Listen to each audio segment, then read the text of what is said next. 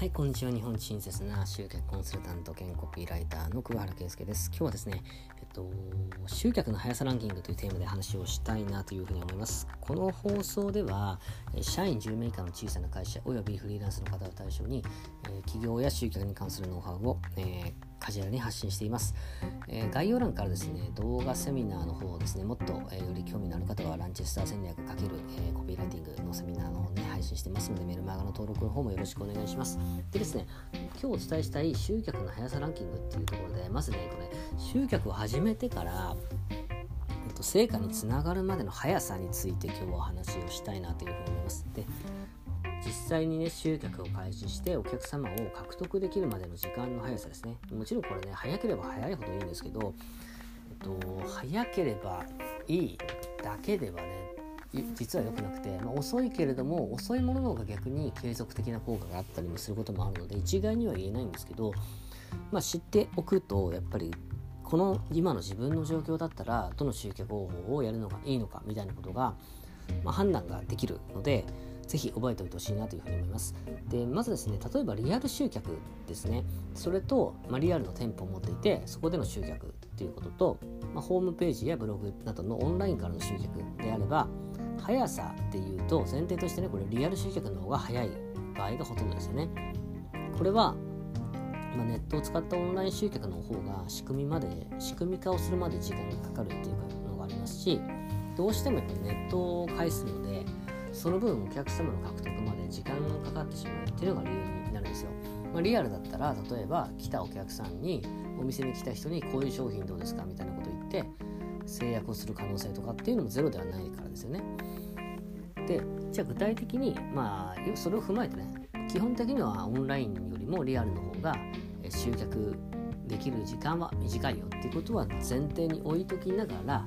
えっと、話をしていきたいなというふうに思います。で、えーと、結論から言うとですね一番早く集客できる媒体何かっていうとメルマガとか公式 LINE みたいな顧客リストですよね持ってるものになりますで、まあ、これなぜかっていうと、まあ、送った瞬間、まあ、その人の顧客データを持ってるってことはある程度すでに関係性ができているっていうことですよね関係性ができていて、えっと、興味があるからメルマガに登録したり公式 LINE に登録してくれたりするケースがほとんどなので何か商品を販売した場合はそこから制約実際に売れる可能性っていうのは高いということですね。でその次がねやっぱり紹介とか口コミとかねそういったものになるんですよ。でまあ紹介とか口コミっていうのはやっぱりその信頼できる人からのあの人の、えー、こういう商品いいらしいよって言って実際会って商品を紹介すると言うと決まるケースってほとんどなんですね、まあ、僕なんかもその経験論で大体そうなんですけど誰かの紹介で来ましたっていう人と話をしていくとやっぱり受注できる可能性っていうのはほとんど9割ぐらいですかね過去の例で言うと。でその次がね、まあ、交流会とか展示会とかね、えー、あるんですけどでだんだんすくまあいっぱい細かく言うねビラ配りだとかねポスティングとかそういったものの方が効果が出るのが早いですね。リアル寄りのものですね。折り込みチラシとか。で、オンラインでいくとね、やっぱりね、ブログとか YouTube とか Twitter とか Instagram とかみんなやってるものなんですけど、この辺りは、えー、効果が出る時間、時間がすごいかかりますね。集客できるまでの時間はかかります。一番難しいのは YouTube だと思います。この YouTube とブログっていうのは、ね、特にストック型の集客なんですね。ストック型っていうのは動画とか記事が増えるまではなかなか集客につながらないというものなんですよ。なのでえ時間かかるっていう弱点があります。ただねこれメリットでもあって一度作ってしまえば長続きするんですよね。それこそ2年前に書いた記事とか動画から動画から問い合わせが来たりとかえー、する可能性っていうのもゼロではないのでゼロではないって間違えましたね。結構あるんですよねそういうことが。なので、えっと、こっちの方をやるべきなのかなとこっちの方も継続してやるべきなのかなというふうに思ってます。僕自身もね初めてやった集客媒体ってのブログだったんですよ。なんでブログって時間かかるって聞いてたんですけど、えー、まあ、結論どのくらいかな。毎日更新して3ヶ月後ぐらいに、まあ、10万円とかの売り上げが上がったんですかね。なので、まあ、それまで、まあ、最初からね時間かかるのを知ってたからそれ続けられたんですけど、まあ、一度作ってしまえば7日続きもしますし、えっと、やっぱりね、継続して書いたりとか、動画だと喋ったりね、することで、まあ、別のメリットがありますよね。やっぱり継続する力とか、文章を自分の考えをまとめる力とか、そういったものもつくので、やられることをすごくお勧めしています。でね、またホームページ集客とか、Google マイビジネスみたいなものもあるんですけど、これは、ホームページから集客したり、Google のマイビジネス、まあ、お店なんかをやってる方は、Google のプラットフォームに自分のお店を登録すると。まあ、こういったものっていうのは地域によって全然変わってくると。ライバルが多い、まあ、大都市ですね、東京とか大阪みたいなとこでは、ホームページ集客やっても、一番下に、えー、まあ、なんですかね、なかなか上位表示できないので、まあちょっと優先度が下がってきますよね。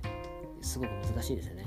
で、ライバルに、逆にね、ライバルが少ない地方ですよね。地方に行けば行くほど、ホームページとか Google マイビジネスっていうのは、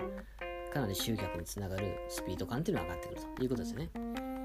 で、ちなみにね、この Facebook がどうかっていうのをよく聞かれるのでちょっとお答えすると、Facebook のお友達っていうのは実際に相手とお会いしてから友達になるパターンが多いですね。なんで一度お会いしてる分、次の集客につながるのが早いんですよね。で、まあ、ただね、これっていうのもまた難しくて、ま、実際に大規模なセミナーとか行くと結構友達ができたりするんですよね。とかそういう勉強会、今であればオンラインセミナーとか、まあ、えっ、ー、と、有料のね、講座とかに行くと結構友達ができたりするんで、そういったところから、えっ、と、売り上げにつながる、えー集客につながる可能性っていうのはかなり高いんで結構おすすめしてるんですよねいろんなねやり方があるんですよねえっと僕のクライアントさんとかでもよくある事例なんですけど客足が遠のくえーと、雨の日とか天気が悪い日とかに雨の日キャンペーン開催しますあすみません飲食店の方ですね開催しますみたいなメッセージを一斉に送るとそこからすぐ来たりもするとなんで全体的に見てはリアル集客の方が集客のスピードが速いと。で、その分オンライン集客は一度仕組み化すると自動化しやすいメリットがあると。まあシステムが代わりに動いてもらえると。こういった状況をいろいろ知った上で、えー、何を使うかっていうのをね、自分の状況とかね、業種とかによって決めていただければなというふうに思います。参考になれば幸いです。最後まで聞いていただきましてどうもありがとうございました。